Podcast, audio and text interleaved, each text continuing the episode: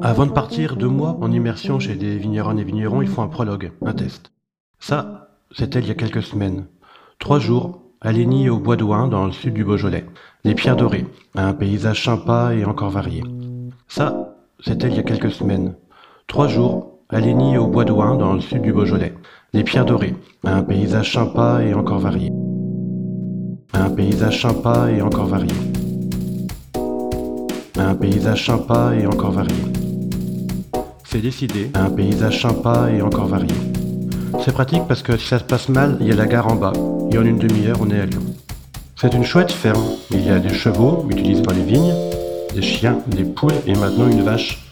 Mimosa, en phase d'apprentissage. Elle est mignonne. Pour l'instant, objectivement, elle observe. C'est décidé. L'immersion peut commencer.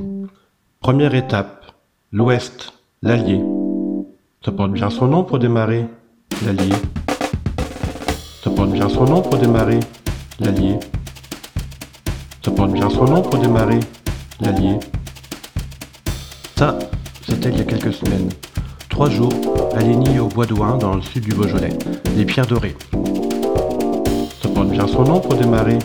L'Allier. Ça, c'était il y a quelques semaines. Ça porte bien son nom pour démarrer. Ça, c'était il y a quelques semaines. Ça porte bien son nom pour démarrer. L'Allier.